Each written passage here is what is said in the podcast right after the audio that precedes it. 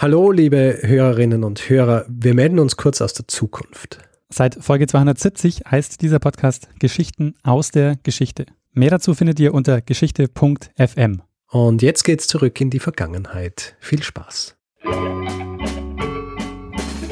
Lernen ein bisschen Geschichte.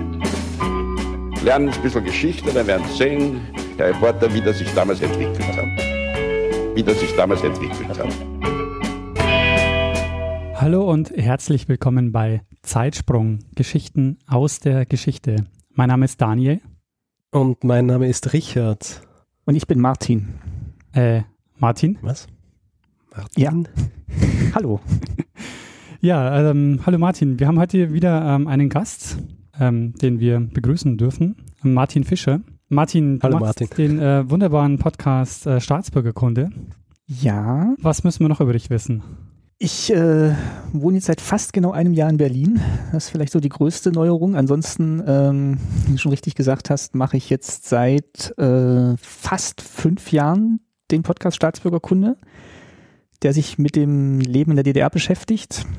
Ähm, Auslöser war, dass ich selbst von daher komme und so ein bisschen rausfinden will, wie es damals so war.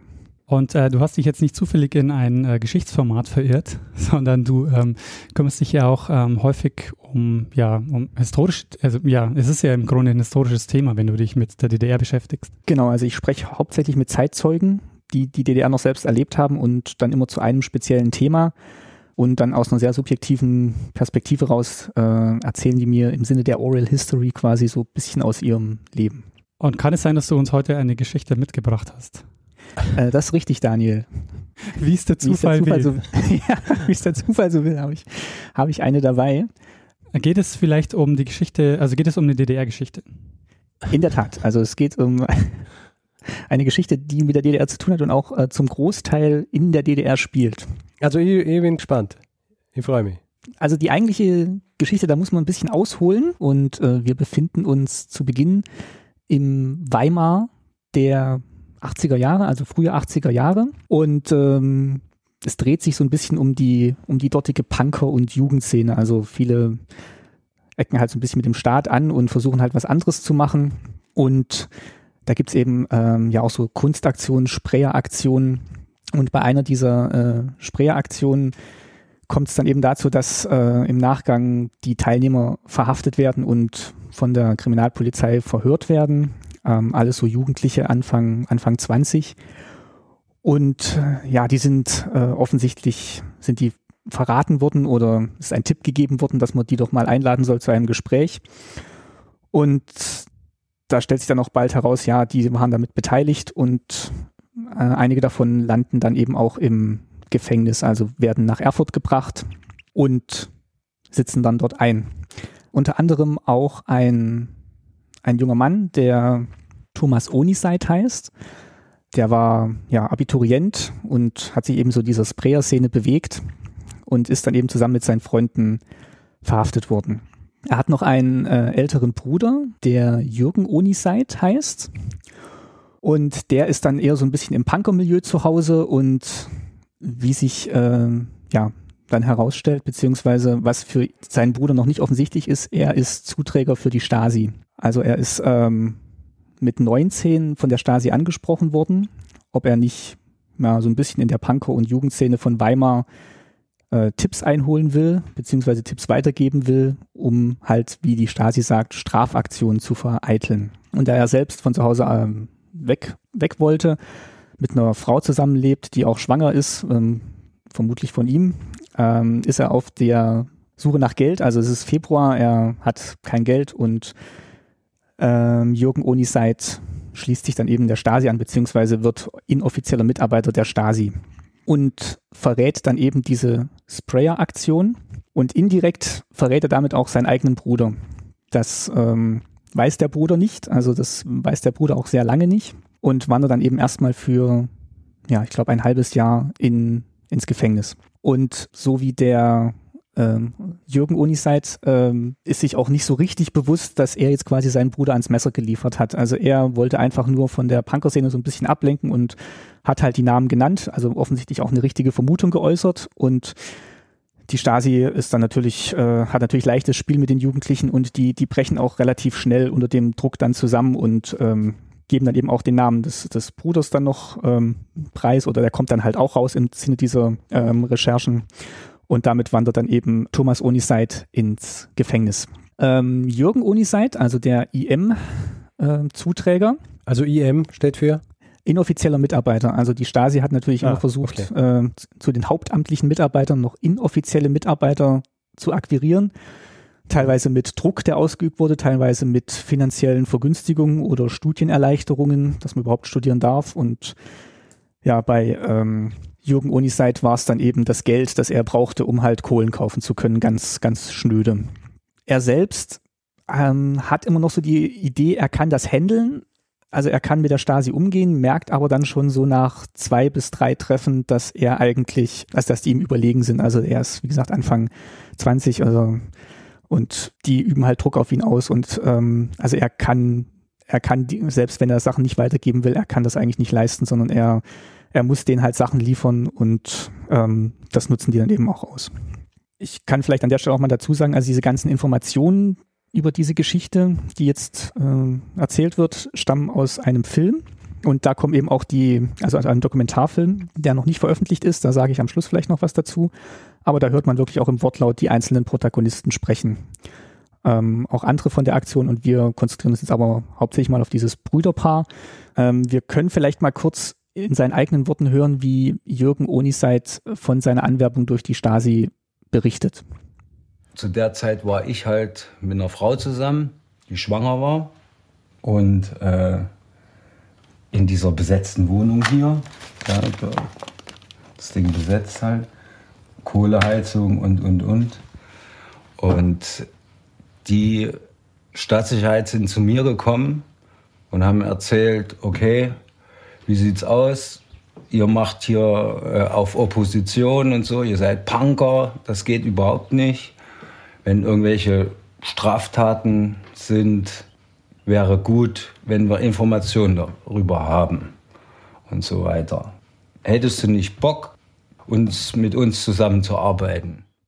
Genau, das war quasi die Anwerbung durch die Stasi und er erzählt es auch in so einer lockeren Art, also dass er, ja, er sieht sich da eigentlich jetzt nicht so richtig als den großen Zuträger und Verbrecher, sondern das hat sich halt so ergeben und es war ihm in dem Moment halt nützlich. Wie gesagt, sein Bruder kommt dann später aus dem Gefängnis wieder frei, findet aber jetzt keinen Anschluss mehr, er findet keine Anstellung in der DDR, er wird, äh, er kann nicht studieren und kommt dann letztendlich dazu, dass er doch einen Ausreiseantrag stellt. Und da hören wir jetzt vielleicht auch mal kurz rein, um mal vielleicht auch die Stimme des Bruders zu hören, wie sich seine Situation dann nach dem Gefängnis darstellt. Das war eine sehr späte Option. Die haben mir also im Knast durchaus, also zum einen meine, meine Mitzellengenossen äh, und gesagt, was willst du denn im Osten, ja? du kannst doch gleich, du kannst doch gleich aus dem Knast raus, das ist ja gar kein Problem. Ne? Und das hat, das äh, hat die Stasi, das haben die mir auch gesagt, ne? dass das also äh, durchaus eine Möglichkeit ist. Und ich habe gesagt, ich will das nicht, weil ich will erst mal sehen, was noch so passiert, ja. Äh, wenn ich wieder rauskomme. Ne? Ich habe also keinen Antrag aus dem Knast gestellt, sondern äh, dann erst ab dem Punkt, wo äh, ich dann wirklich gesehen habe, dass nichts mehr weiterging im Osten, dass es keine Möglichkeit gab für eine Ausbildung oder sonst irgendwas. Eine äh, einzige Möglichkeit, Hilfsarbeiter in der Produktion. Und da habe ich gesagt, okay, Ausreiseantrag. Genau, das war dann quasi so seine einzige Option, die er dann noch hatte. Die Sprayaktion, also da hat er natürlich auch Sachen an die Wand gesprüht. Also ein berühmtes Zitat war zum Beispiel, macht aus dem Staat Gurkensalat, also auch so ein bisschen auf so eine lustige Art, haben die quasi versucht, den Staat so ein bisschen zu foppen aber kam natürlich äh, nicht so nicht so gut an. Äh, eine Mitstreiterin hatte dann hatte dann auch zum Beispiel gesprüht äh, Fuck for Peace, also kommt dann in dem Film raus und das Gericht war dann sehr empört, was das dann heißen sollte und dann hat sie quasi erklärt, ja Ficken für den Frieden. Ähm, also es waren eigentlich so harmlose Floskeln, was was heute in Berlin wahrscheinlich an jeder Wand hängen könnte, aber es war halt damals ein Affront gegen den DDR-Staat. Und solche Leute wollten man eigentlich natürlich nicht jetzt noch eine Karriere machen lassen, sodass dann halt viele aus dieser Gruppe dann eben einen Ausreiseantrag gestellt haben. und dann so nach und nach ähm, alle in den Westen gekommen sind, genauer gesagt nach, nach West-Berlin. Ähm, das betrifft jetzt mal so die, die Oppositionsgruppe, also die, die Sprayer-Gruppe.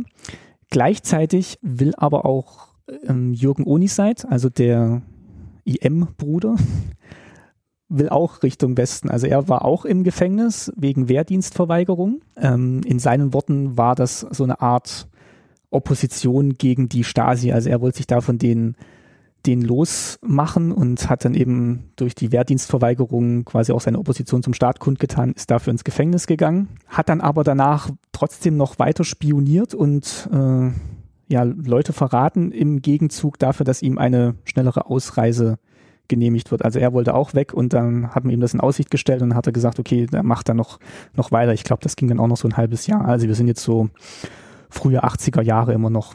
So Anfang der 80er Jahre oder in den 80er Jahren ist es ja dann auch immer ja, leichter geworden, einen Ausreiseantrag zu stellen. Da war dann die Akte von Helsinki, äh, wo dann die DDR auch mit unterzeichnet hat und damit auch so eine Freizügigkeit seinen Bürgern auf dem Papier zugestanden hat, worauf sich dann halt viele nach und nach berufen haben. Und ich glaube, dass diese ganze Ausreisewelle begann dann so langsam in den 80er Jahren und dann ging auch immer mehr Anträge dann durch, bis es halt dann 89 so, so stark angewachsen ist, dass es da auch schon zu einer sehr großen Erosion gekommen ist.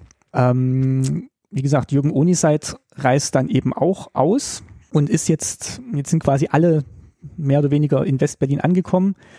Er selbst ähm, wird dann auch in dem Film gefragt, ob er jetzt vielleicht da so eine Art Bekenntnis ablegen will, nachdem er jetzt im Westen ist und sich mal offenbaren will, weil nach wie vor weiß ja keiner, dass er der Zuträger war, der überhaupt zu diesen Verhaftungen beigetragen hat. Und da hören wir vielleicht auch nochmal ganz kurz rein, wie sich, wie er sich jetzt so nach der Wende sieht im Gespräch mit dem, mit dem Regisseur des Dokumentarfilms. Der Zeitpunkt, wo du in Westberlin warst, hast du mal irgendwann daran gedacht, zu sagen, ich muss jetzt mit meiner eigenen Vergangenheit aufräumen das mal mich offenbaren, nee. irgendwie zu thematisieren, zu sagen, passt mal auf, das und das nee, ist mir nee, passiert. Nee, no way ist nicht passiert. Und mal durchgespielt als Nein, nicht auch das nicht. Verdrängt, komplett. Komplett. Komplett weg damit. Das ging auch, wenn du so, also weil du gerade Logisch. Logisch. Dachtest, äh, als du ankamst in Kreuzberg, kurz danach dein Bruder mhm. kam und der kam ja, ja war ja vorher auch äh, wegen dieser Sprühaktion im Knast und genau. deswegen warst du auch vernommen. Also hätte er ja. ein direkter Anlass gewesen. Ist. Nee, nee, nee, nee, für mich nicht. War Warum nicht, so. nicht für dich? Ja, weil nicht, weil das für mich beendet war. In dem Moment, wo ich da weg war, war ich weg davon.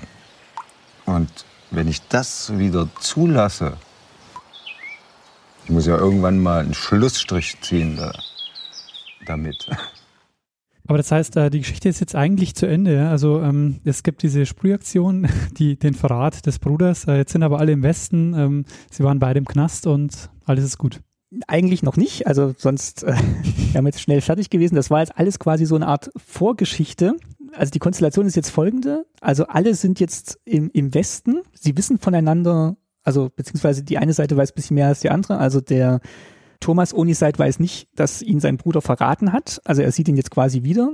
DDR existiert immer noch, BRD existiert immer noch. Ähm, es gibt noch keine Einsicht in die Stasi-Akten. Also, und wie wir gerade gehört haben, äh, Jürgen Oniseit offenbart sich jetzt auch erstmal nicht seinen Freunden, sondern ist eben jetzt auch im Westen, hat vermutlich auch dadurch, dass er Wehrdienst verweigert hat und im Knast saß, auch immer noch ja, eine, eine Reputation unter seinen Freunden, könnte ich mir vorstellen. Ist jetzt ein bisschen Mutmaßung dabei, aber ich denke mal, die sehen sich dann halt alle wieder.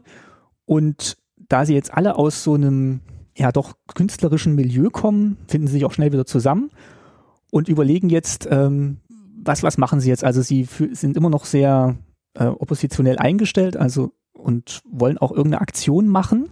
Und vor ihrer Nase ist jetzt eben die Berliner Mauer, die auf Ostseite natürlich klinisch weiß ist, weil sie ein, ja, eine Grenzanlage ist, die natürlich nicht äh, beschmutzt werden darf. Auf Westseite wird sie natürlich besprüht und äh, Künstler wie unter anderem auf Keith Haring werden eingeladen, die Mauer zu gestalten. Also es hat so ein, ja, also man hat sich quasi damit abgefunden, dass die Mauer da existiert und versucht irgendwie so das Beste draus zu machen. So stellt sich das jetzt den Jugendlichen dar. Und sie kommen damit aber irgendwie nicht so richtig klar. Also sie finden das, das ist alles, sie haben sich da, ja, also man hat sich da so eingerichtet in dieser BRD, DDR Situation und äh, man akzeptiert quasi die Mauer als das, was sie ist. Das heißt, sie sind nach wie vor unzufrieden und äh, in dieser Situation äh, finden sich jetzt alle wieder und eben genau Jürgen Oniseit, der quasi seine Freunde verraten hat, hat ähm, eine Idee und die schildert er wie folgt. Und deswegen äh, ist für mich auch klar, deswegen bin ich auch auf die Idee gekommen, an dieser Mauer muss irgendwas hin, ein Bild oder irgendwas Großes, was das alles platt macht. Da ist es dazu dann auch gekommen, mit, also mit der Strichaktion sozusagen. Das war halt meine Idee. Richard, kannst du dir schon äh, denken, was die gemacht haben oder was die geplant haben? Ja, ich nehme mal an, dass sie ähm, was auf die Mauer malen werden. Ja, aber er kündigt ja was Großes an. Also nicht einfach nur irgendein Tag oder also Sie werden was Großes auf die Mauer. okay, also er hat jetzt schon mehrmals auch ähm, gesagt, er will, äh, ja, wie gesagt, einen, einen Schlussstrich ziehen und ähm, es muss mal, muss eben mal Schluss sein und ähm, er will auch, ähm, ja, hat von einer Strichaktion gesprochen. Und die Idee, die sie jetzt dann mehr oder weniger spontan haben, ist, einen weißen Strich über die gesamte Länge der Mauer zu ziehen auf Westseite. Also über alle Bilder hinweg, über alle Graffitis hinweg, auch über die von eben Keith Haring angefertigte Kunst, Kunstteil der Mauer soll ein weißer Strich gezogen werden. Und das machen die auch. Also sind dann zu viert oder fünft. Ähm, damit geht's dann eben los am 3. November.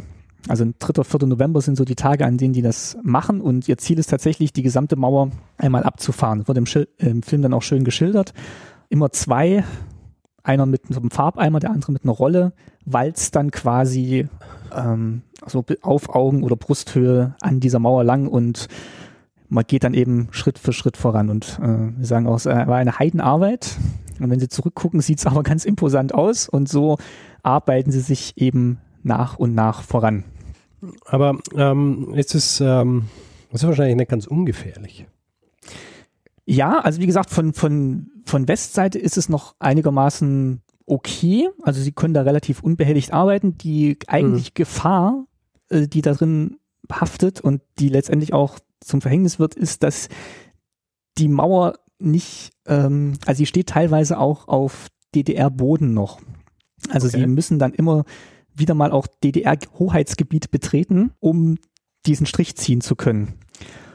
Und das wird eben auch einem dieser Maler zum Verhängnis, also keinem der beiden Brüder, also einem Wolfram Hasch wird es zum Verhängnis, weil sich plötzlich, während sie da den Strich ziehen, sich eine Tür in der Mauer öffnet und äh, DDR-Grenzer durchtreten und ihn quasi, quasi fangen. Das muss man sich so vorstellen. Also es gab tatsächlich so Durchgänge an der Mauer eben für die DDR-Grenztruppen, wo sie dann eben auf ihr Hoheitsgebiet auf der anderen Seite der Mauer treten können. Und der, ähm, äh, einige konnten sie noch in Sicherheit bringen. Die sind einfach einen Schritt zur Seite gegangen und waren damit in äh, im BRD-Gebiet. Aber Wolfram Hasch hat es nicht geschafft und wurde dann quasi durch diese Tür von zwei Grenzern rübergezogen in die DDR und äh, auch wieder inhaftiert. Das heißt, die konnten sich auch ganz gut vorbereiten, weil sie haben ja dann wahrscheinlich schon ähm, von weitem gesehen, dass die jetzt kommen und haben sich quasi schon auf die Lauer gelegt. Genau, es kommt auch ein äh, DDR-Grenzer zu Wort im Film, der sagt, also sie haben Nachricht bekommen, Grenzverletzung und sie, die würden sich auch sehr schnell bewegen. Also vom Checkpoint Charlie äh, sind sie jetzt schon wieder weitergekommen und sie sind ihn quasi ein bisschen hinterhergejagt und haben sie dann quasi, haben den dann aufgelauert an, an dieser Tür, weil sie wussten, okay, da, da kommen sie jetzt gleich. Hat es von westlicher Seite aus auch so ein bisschen äh, für Aufsehen gesorgt? Also hat, hat man das in Westberlin wahrgenommen, dass die das, äh, dass die das gemacht haben? Ja, also die sind auch interviewt worden nochmal im Fernsehen. Also es wurde darüber berichtet, eine Kunstaktion. Also es wurde tatsächlich Kunstaktion genannt. Also nicht irgendwie Vandalismus oder äh, Verletzung von Grenzanlagen, sondern Jugendliche haben eine Kunstaktion an der Mauer gemacht. Es wurde auch genannt, dass eben einer inhaftiert wurde, aber es gab natürlich jetzt keinen offiziellen Protest, soweit ich mitbekommen habe, von BRD-Seite Richtung DDR, weil letztendlich war es natürlich dann trotzdem eine, äh, eine Verletzung des, des Hoheitsgebietes. Für die anderen ist es ähm, dann eben auch zu Ende gewesen, also sie haben den, die Aktion dann auch nicht weitergeführt und ja, also haben dann quasi ihr Statement gemacht und sind dann auch erst wieder mal auseinandergegangen. Mhm. Muss ich ja vorstellen, es war jetzt 86, also drei Jahre später war dann die Mauer offen und, und weg. Und bis dahin hat eigentlich auch nie jemand diesen initialen Verrat aufgedeckt, der, der jetzt dazu geführt hat, dass ähm, der eine Bruder ins Gefängnis gekommen ist. Das kam dann erst quasi danach raus, als die Akten studiert worden sind, haben dann eher Mitglieder dieser Sprayer-Gruppe äh, den Decknamen von ihm in ihren Stasi-Akten entdeckt. Und der Deckname war, also hat er sich auch nicht so klug ausgewählt. Also er hat dann seinen, seinen Spitznamen quasi als äh, Tarnname genommen und da war dann die Identifikation dann auch sehr leicht für Leute, die ihn kennen. ist äh, nicht, sehr, nicht sehr gescheit eigentlich, oder? Nee, also er ist. Ich meine, ein Tarnname ja eigentlich auch.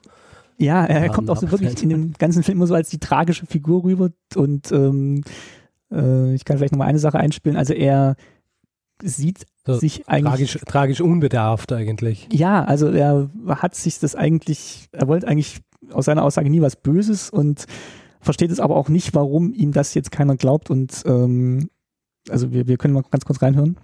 Mir fällt es jetzt noch schwer, hier das da in die Kamera zu erzählen. Das ist eine, es hat was mit Scham zu tun, zum Beispiel. Ja?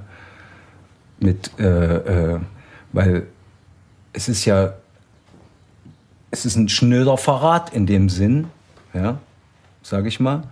Wenn ich zu jemandem gehe und über dich was sage, obwohl ich mir vornehme, nichts zu erzählen, erzähle ich doch irgendwas. Und dieses doch irgendwas reichte denen ja schon aus.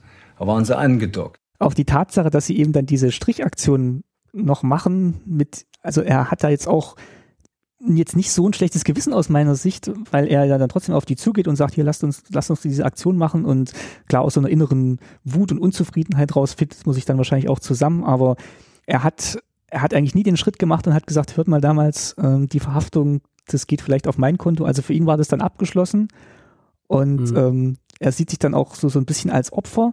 Aber dass, dass er jetzt vielleicht auch mal einen Schritt machen müsste, um das wirklich abzuschließen und einen Strich zu ziehen, das sieht er irgendwie nicht.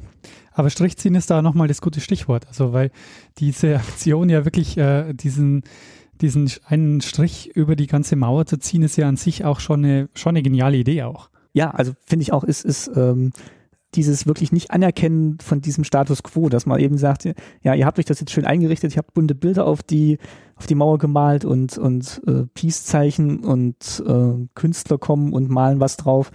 Das ist ja auch so ein Arrangieren mit dem, mit den Zuständen und dem Status quo. Und wir sagen eben, nee, wir streichen das jetzt alles durch, das, das gilt alles nicht. Macht euch mal Gedanken, wie wir diese Mauer vielleicht wegkriegen, anstatt jetzt euch zu überlegen, wie wir sie schöner gestalten können das finde ich schon imposant. Also und auch, dass er dann sich nicht verkriecht, sondern dann eben auch zu diesem Schritt sich, die sich traut. Also es ist wirklich eine ganz ambivalente Figur. Ist die, ähm, ist die Aktion dann eigentlich weitergegangen, nachdem der Hasch ähm, eingezogen worden ist, quasi? Nee, die war dann zu Ende. Also die haben dann, waren dann eben auch Fernsehen da und Kameras und die haben das dann aber auch beendet, weil sie gesagt haben, sie können das jetzt auch nicht weiterführen, weil, also die waren natürlich dann schon getroffen, dass wieder einer jetzt quasi in die DDR verschleppt wurde und da nicht, mhm. da nicht mehr rauskommt erstmal. Da, da war dann eben weg. Wenn man sich das vorstellt, da geht einmal eine Tür auf und äh, die man vielleicht auch vorher gar nicht so richtig wahrgenommen hat, weil die eben auch übermalt mhm. war und dann treten da irgendwie DDR-Grenze raus und, und, und, ziehen einen wieder auf die andere Seite rüber und man ja, weiß ja, und man denkt sich so, ich, ich, bin ja eigentlich, ich bin ja eigentlich im Westen und äh, genau. realisiert wahrscheinlich gar nicht, dass man da eigentlich äh, die, das äh, DDR-Hoheitsgebiet betreten hat. Das, das glaube ich auch. Also es ist dann, das, das ist ja dann alles, auf, auf Ostseite ist natürlich dann hier mit Stacheldraht und so Selbstschussanlagen, was dann später alles aufgebaut wurde und nochmal ein Graben. Und auf, auf Westseite geht es natürlich sehr dicht auch an, an Wohnhäuser ran und äh, Straßen.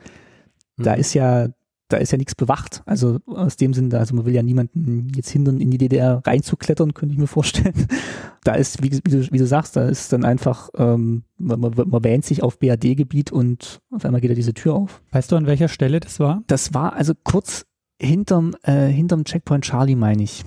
Aber Checkpoint Charlie ist ja schon mal ein guter Hinweis. Das ist sehr zentral, also an einer sehr zentralen Stelle ist es passiert. Ja, also es war mitten, mitten in Berlin, hieß es. Also es war jetzt nicht irgendwie an den Rändern, äh, sondern es war halt mitten, mitten in Berlin. Und die hatten auch diesen Grenzer im Interview, oder der, der Regisseur hatte den Grenzer im Interview und der macht eigentlich auch einen sehr abgeklärten Eindruck. Also er hat jetzt nicht irgendwas Dämonisches an sich, sondern der, der war halt irgendwie Soldat mit Leib und Seele und der hat dann einfach seinen, seinen Job verrichtet und für den war das also der hat jetzt auch nicht gesagt, oh, jetzt zeigen wir es dem und jetzt, jetzt zerren wir ihn rüber und also für den war das ein ganz normaler Vorgang an dem Tag. Also hat sich noch ein bisschen darüber lustig ja. gemacht, wie mit Farbe besprüht der war, aber ihm war schon klar, die gehen jetzt erstmal wieder zur Stasi und sitzen dann und sitzen dann ein. Wie ähm, sieht es denn dann aus mit der Konfrontation der Brüder? Also ich meine, das ist ja letztendlich auch ähm, was, was dann erstmal ja nochmal aufgeschoben wird und erst dann ja nach der Grenzöffnung dann äh, zum Thema wird. Ja, also der, der Film zeigt dann ganz am Ende nochmal ein Zusammentreffen der beiden Brüder. Also es ist nicht das erste Zusammentreffen, die haben sich dann schon immer wieder mal getroffen, aber so dieses Eingeständnis der Schuld ähm, gegenüber seinem Bruder, das macht Jürgen Oniseit eigentlich äh, nicht. Also er sieht sich, wie gesagt, auch so ein bisschen missverstanden und fragt auch immer wieder, was er denn jetzt noch machen soll, um das auszuräumen. Und sein Bruder reicht ihm dann quasi so die Hand und sagt, ja, geh doch mal auf die Leute zu und sprich, sprich da auch mal mit denen und, und erklär es ihnen und gib es ihnen die Hand, wie sie mit dir umgehen. Aber da hat er jetzt absolut kein, keine Einsicht. Also er lässt sich dann so ein bisschen alles aus der Nase ziehen, dass er eben damals den Hinweis gegeben hat, dass die Sprayer mal befragt werden sollen zur Aktion und dadurch dann eben auch das Ganze in Gang gekommen ist und er sieht sich dann wirklich so ein bisschen als Opfer, nennt es zwar einen, einen, großen Fehler, aber ihm ist jetzt auch nicht so richtig bewusst, was er, was er angerichtet hat und was er in den, welches Vertrauen er zerstört hat. Und zumal er dann eben auch nicht von sich aus gekommen ist und das gebeichtet hat, sondern dass das halt erst durch die Aufdeckung seiner Akte ans Licht gekommen ist. Es ist wirklich auch so tragisch, weil die jetzt ja mittlerweile auch schon äh, über 50 sind und eigentlich deren ganzes Leben als Geschwister ist quasi äh, so ein bisschen verpfuscht. Also man versteht, äh, man versteht irgendwie beide Seiten, denke ich. Also so die Seite des Bruders, der quasi ähm, verraten worden ist und der andere, der, der natürlich so mit dieser Scham eigentlich lebt seit äh, seit 30 oder 40 Jahren. Und im, man muss das natürlich dann auch so ein bisschen in diesem Kontext sehen, dass wenn er sich als Opfer äh, hochstilisiert, er natürlich eher Opfer war. Also ähm, natürlich hat er quasi sich jetzt nicht freiwillig, aber er hat zumindest für Geld hat er gesagt, okay, er erzählt ihnen was, aber er war quasi Opfer des Systems. Klar, letztendlich jeder, also jeder EM-Zuträger hat so seine Stelle gehabt, an denen man ihn greifen konnte und mhm. sei es, dass man jetzt nicht der moralisch gestärkteste war oder eben finanziell darauf angewiesen war oder irgendwie ein anderes Druckmittel hatte. Auf der anderen Seite hört man natürlich auch immer wieder, es gab die Möglichkeit, Nein zu sagen und wir waren jetzt auch vor kurzem im, im Stasi-Archiv und da haben da eine Führung mitgemacht, da hieß es eben auch, also man ist, eigentlich ist man von der Stasi angesprochen worden und man hat nicht die Stasi angesprochen, dass man gerne bei ihr mitarbeiten wollte. Also betrifft jetzt hauptsächlich mal die hauptamtlichen Mitarbeiter, aber die haben schon ja. zumindest bei den Hauptamtlichen geguckt, wer, wer überhaupt in ihr Maschinenwerk passt. Ähm, ich habe noch einen Einspieler, da, der ist ganz kurz, also da spricht er auch nochmal über, also da wird ihm eigentlich so diese Tragik auch so ein bisschen bewusst und ähm, er, er spricht es dann auch so nochmal aus und das ist eigentlich so ganz, ganz treffend, was er dann, was er dann über sich selber sagt. Ich kann auch nicht mehr sagen, als dass es ein riesengroß, mein größter Lebensfehler war. Also was noch? Na, tun wäre sozusagen. Was soll ich tun? Ja, was soll ich denn tun? Also er, er, wirkt wirklich so, so ratlos und also er sagt schon von sich, ja, es war sein größter Lebensfehler, aber gleichzeitig fehlt ihm so ein bisschen auch, auch die Einsicht und vielleicht auch irgendwie mittlerweile die Kraft, daraus jetzt noch irgendwie doch noch was zum Positiven zu wenden. Also es ist wirklich, mhm. ja, äh, in dem Film ist er zwar in Anführungszeichen der, der böse Charakter, aber eigentlich wohnt dem Ganzen so eine riesige Tragik inne. Das ist wirklich so stellvertretend für, glaube ich, ganz viele Schicksale, die halt innerfamiliär oder in Freundeskreisen mit dieser Trennung Ost-West verknüpft sind. Ich finde, das macht auch die, die Geschichte so spannend, weil man sieht daran, dass es eigentlich aus einer sehr, ja, also eher einer trivialen Aktion. Ich meine, dieses, dieses Graffiti-Sprayen ist jetzt nicht so, das ist halt einfach so eine, so eine Jugendbewegung gewesen. Die waren jetzt ja nicht so, das war schon auch ein bisschen politisch motiviert, aber es war jetzt nicht so, ähm, das war mehr so, ja, jugendlicher Leichtsinn, aber der prägt letztendlich deren ganzes Leben bis, bis heute. Mhm. Ja, und, und eben auch die Situation, dass es dann eben zufällig Februar war und der Geld brauchte und in dem richtigen Moment spricht er die Stasi an. Das, das sind alles so Entscheidungen, die man trifft und das, das trägt einen dann so ganz lange äh, trägt man die dann mit sich rum. Und wie du auch gesagt mhm. hast, also diese, diese Jugendaktion, klar, also hier macht aus dem Staat Gurkensalat, da, da würdest du heute sagen, ja, äh, wenn du mal Arbeit hast, hast du auch andere Probleme oder so. Also dann so sagen, ja, macht mal, aber da, da sieht man jetzt nicht das Staatswohl gefährdet. Ja, genau. Ja. Ja, also der, der Film ist ein Dokumentarfilm von Gerd Kroske, äh, einem Dokumentarfilmer aus Berlin. Und der ist auch schon ein bisschen älter, also der ist, äh, glaube ich, von 2015 ist der das erste Mal aufgeführt worden, sage ich jetzt mal. Und ähm, der ist aber noch nicht im Verleih, also der ist noch, der läuft noch mhm. nicht im Kino, der lief, lief mal auf so Filmfestivals. Mhm. Ähm, ich war auch in Kontakt mit der Pressestelle und ähm, die Aussage ist, dass momentan da noch ja, Rechte geklärt werden müssen. Also das ist, also ich würde mir wünschen, dass der wirklich ins Kino kommt oder zumindest ins Fernsehen in irgendeinem kleinen Fernsehspiel, Nachtprogramm hoffentlich nicht weggesendet wird, sondern gerne mhm. auch zur besten Sendezeit. Aber der, wie gesagt, das, das Thema trägt jetzt auch noch ein Jahr nach Mache des Films. Aber ich finde, der ist es auf jeden Fall wert, dass, den, dass man den sehen kann. Und der Film war ähm, Teil der, ähm, er, ist in der Wir, er ist bei der Biennale gespielt worden, letztes Jahr, glaube ich. Ähm, mhm. Und da haben äh, Richard, wir haben ihn ja gemeinsam gesehen. Ja. Und deshalb ähm, dachte ich, ähm, ja, das ist eine, äh, wäre eine gute Geschichte für den Zeitsprung. Und ich ja. wollte auch wissen, ob du dich noch an den Film erinnerst, weil du hast ja zu dem Zeitpunkt äh, 20 Filme am Tag angeschaut, weil du warst ja in der Jury. Ja, 20 Filme am Tag habe ich nicht angeschaut, aber ich, äh, glaube ich, insgesamt über einen Zeitraum von äh, von zweieinhalb Wochen habe ich, glaube ich, äh, so 33 Filme angeschaut. Das war dann, ähm, ja, da war der einer davon. Und ich, ich kann mich noch gut daran erinnern, weil ich, das war einer der wenigen Filme, über die ich mich so richtig geärgert habe, weil ich, ähm, weil ich die Art und Weise des, äh, des Regisseurs so unmöglich gefunden habe. Diese tendenziöse Art und Weise. Und das kommt natürlich auch dann in dieser einen Szene vor, als der, ähm, als er in als er so auf ihn einwirkt und so und er so sagt, ja, was soll er denn jetzt noch machen, ja, außer, außer quasi zugeben, dass das quasi sein großer Lebensfehler war und ähm, aber was noch, was noch? Und auch diese Schlussszene, wo er dann quasi die beiden Brüder so nebeneinander sitzt und, ähm, und will, dass da irgendwas passiert und er weiß aber selber nicht, was passieren soll und äh, pusht die ganze Zeit den, äh, den Oniside, dass er, dass er da irgendwas macht. Also das habe ich schon, deswegen ähm, nicht mein Lieblingsfilm, muss ich sagen. Ich ja. fand die, die Machart auch sehr interessant, ähm, also mal ausgeklammert, diese, diese Einwürfe des Regisseurs, also dass man halt sich, dass sich diese Geschichte halt auch wirklich nur durch die Aussagen der, der Zeitzeugen er, ergibt. Also das ist auch nicht chronologisch, sondern das ist immer so ineinander gewebt. Also das fand ich wirklich gut gemacht. Mhm. Aber wie du auch sagst, also so, so ein bisschen die Handlung treiben wollend, das merkt man dann auch im, im letzten Drittel dann schon so ein bisschen, bisschen an. Obwohl, das, das hätte es gar nicht gebraucht aus meiner Sicht. Kann, kann ich vielleicht noch ein bisschen teasen. Ähm, ich werde ein Interview mit dem Regisseur führen für Staatsbürgerkunde. Und ähm, also je nachdem, wann jetzt diese Folge rauskommt oder wann Staatsbürgerkunde-Folge rauskommt, ähm, habt ihr das jetzt schon ge gehört oder könnt das noch hören?